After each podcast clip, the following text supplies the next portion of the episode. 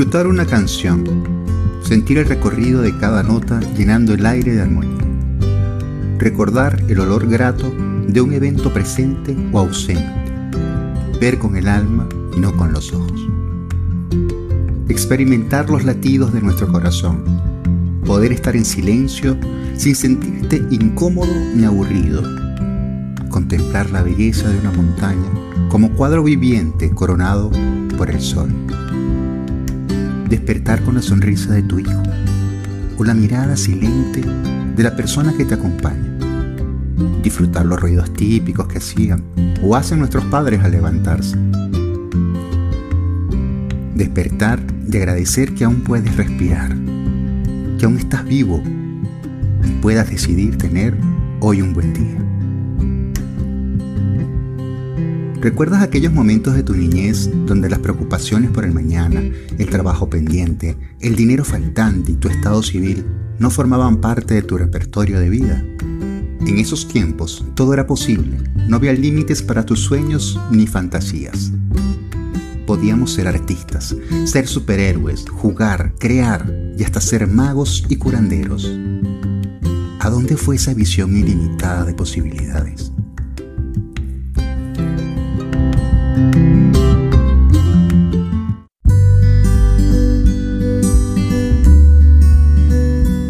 ¿En qué momento crecimos tanto que nos olvidamos de las enseñanzas sencillas de la niñez? ¿En qué momento se nos olvidó respirar como niños? Detente por un segundo en verlos. ¿Cómo son los niños? Son curiosos, llenos de fantasías, llenos de sueños, dispuestos siempre a la alegría y a la ternura. También tienen sus berrinches y rabietas, pero prontamente se secan sus lágrimas y siguen en el juego de la vida. No se trata de quedarnos por siempre viviendo en la tierra del nunca jamás con Peter Pan y el Capitán Garfia, sino que hagamos conciencia que podemos hacer despertar nuestra espontaneidad, crecer y ser adultos, pero mantener nuestra esencia y nuestro sueño en contacto pleno.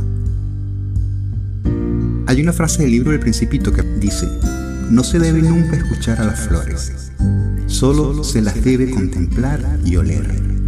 La mía perfumaba mi planeta, pero yo no era capaz de alegrarme de ello. ¿Para cuándo decidiremos empezar a vivir con nuestro sentido lo que sucede en este preciso momento? Empecemos a disfrutar nuestros sueños y llevarlos a cabo mientras podemos respirar.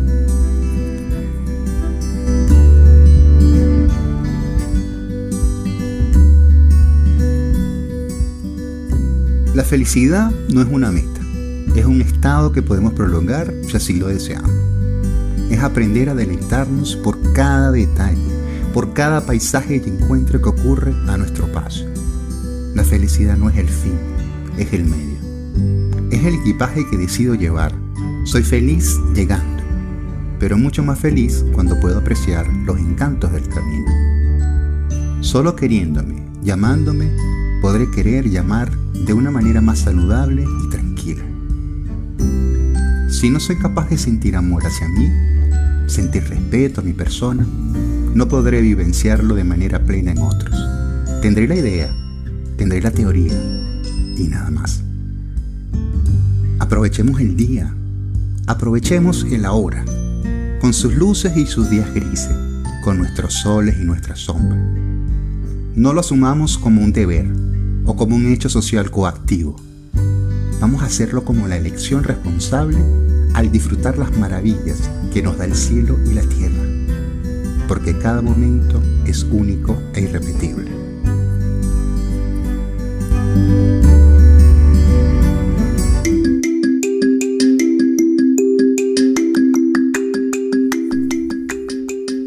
Decía Buda, alégrate porque todo lugar es aquí y todo momento es ahora. El pasado ya no está. El futuro todavía no ha llegado. Hay solamente un momento en el cual puedes estar realmente vivo. Y ese es el momento presente. En la Universidad de Harvard, tras 30 años de investigación, concluyeron que cuando nos perdemos en el pasado o en el futuro, nuestro cerebro activa la zona del hemisferio derecho, el cual está relacionado con la lógica y la razón.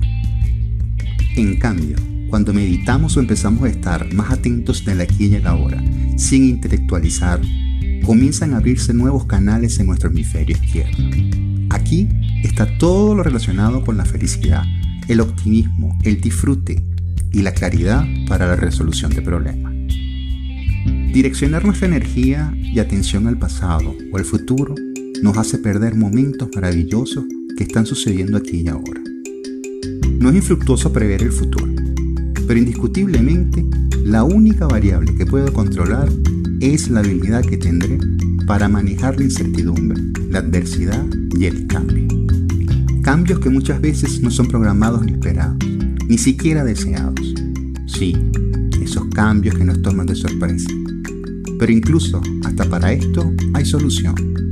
En la medida que empiece a generar cambios en mi manera de ver los cambios y entienda que todo es efímero y que nada controlo, disminuirá el impacto de lo externo en mí.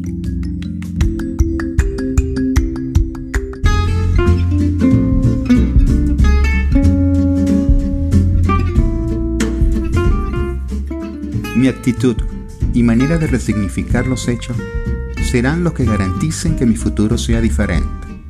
Como decía John Lennon en una de sus canciones, la vida es eso que sucede precisamente cuando le estás planificando. Y no estoy hablando aquí de que no se debe planificar, pero no me dirán lo gustoso que se siente cuando improvisamos. Hagamos las previsiones necesarias para el futuro, pero estemos abiertos a la posibilidad que nada está escrito y que siempre desde la espontaneidad puedo crear una realidad diferente. En este camino que llamamos vida, no hay fórmulas matemáticas ni planificación infalible. Podemos hacer megaproyectos, proyecciones estadísticas, etc. Pero igual podemos caernos. Podemos incluso estrellarnos. Pero al final también podemos decidir limpiar nuestros atuendos y seguir adelante, seguir en el aquí y en el ahora.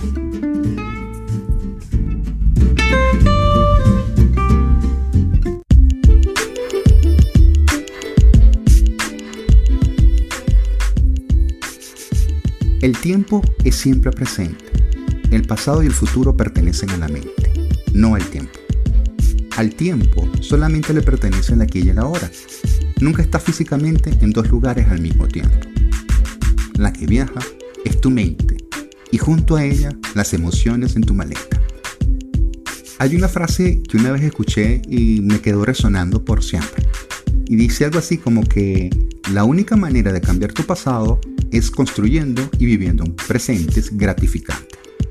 Y es así, ya no puedo cambiar el pasado, eso es cierto, pero dependiendo de cómo esté viviendo mi presente, ya estoy construyendo mis nuevos recuerdos o mi nuevo pasado.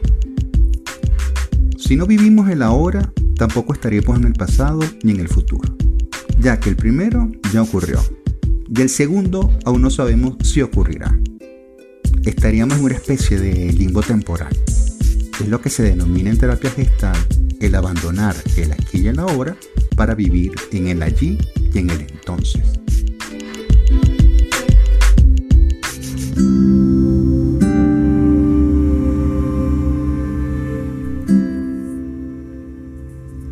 ¿Cuántas cosas suceden en este preciso momento y no nos damos cuenta por nuestro andar autómata y rutinario? Depositamos nuestro tiempo y nuestra vida en otros, en los trabajos, en el hacer. Y al final, si ellos desaparecen, me quedo vacío, me quedo sin nada. Está bien ser comprometidos, ser solidarios, pero nunca, escúchese bien, nunca dejemos de atender a la persona más importante en nuestra vida, es decir, a nosotros. Como dice Jorge Bucay, nadie puede creer por ti, Nadie puede buscar por ti. Nadie puede hacer por ti lo que tú quieres hacer. La existencia no admite representantes. A veces no nos percatamos de lo que pasa por estar absortos en hacer cosas y no en sentir o disfrutar. Sí, eso mismo, el disfrute de una luna llena, la contemplación de un paisaje, el deleitarte con la sonrisa de alguien cuando compartes un café a lo mejor para algunos esto suena un poco come flor, Pero crean, por lo menos para mí esas cosas son verdaderas. Son los tesoros más grandes que tenemos en la vida. ¿Recuerdan por un instante los momentos donde se sintieron más felices? ¿Recuerdan el lugar? ¿Con quién estaba? ¿Dónde era? Y si hacen este ejercicio, verán que no fue el escenario lo que hizo el momento mágico. Fue precisamente tu magia lo que lo hizo diferente y especial. Sí, la magia de darte el permiso de estar plenamente allí y dispuesto al disfrute.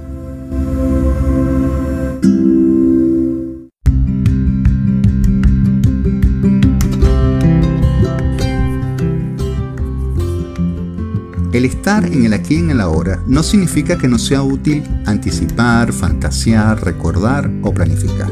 No estamos hablando de eso. No estamos tampoco hablando de que esto sea una filosofía inmediatista, sino es el hecho de estar en contacto pleno con lo que sucede. Tú no sabes si esa última discusión que tuviste con algún familiar, si ese beso que le robaste a tu pareja en la mañana, o ese adiós que le dijiste a un compañero de trabajo, a lo mejor hayan sido los últimos en tu vida, tanto por ellos como por ti. De lo que estoy hablando es de que el pasearse por el pasado, por el futuro, no se convierta en una rutina habitual, en una forma de estar permanente. Del pasado bien cierto es que aprendemos. Del futuro soñamos y prevemos eventos. Pero indiscutiblemente, del presente es donde las cosas están ocurriendo. En la terapia gestal, la responsabilidad sobre las decisiones de uno mismo las tiene la propia persona.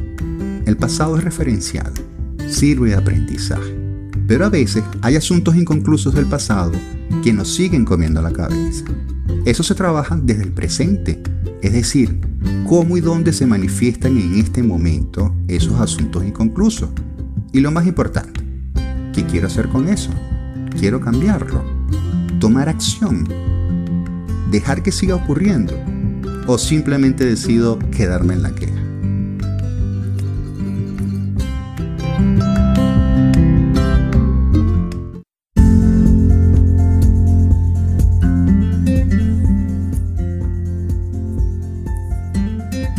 Para finalizar, considero que es necesario detenernos un poco, respirar, descansar, Contemplar esas cosas y relaciones obvias que parecen cotidianas e insignificantes, pero que conforman milésimas de detalles hermosos que dibujan nuestra vida y que están sucediendo en este preciso momento, pues nadie sabe qué puede venir.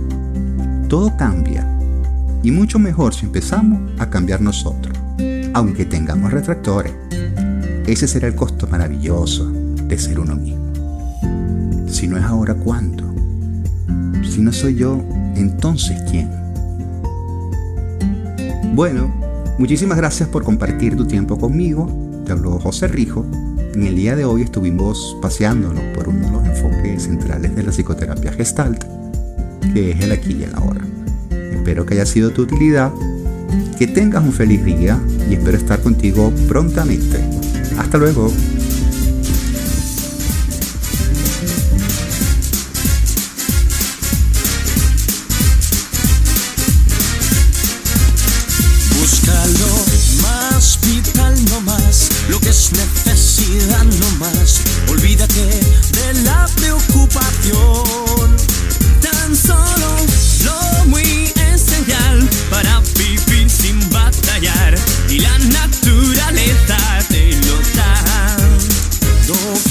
vaya, no quiera que estoy.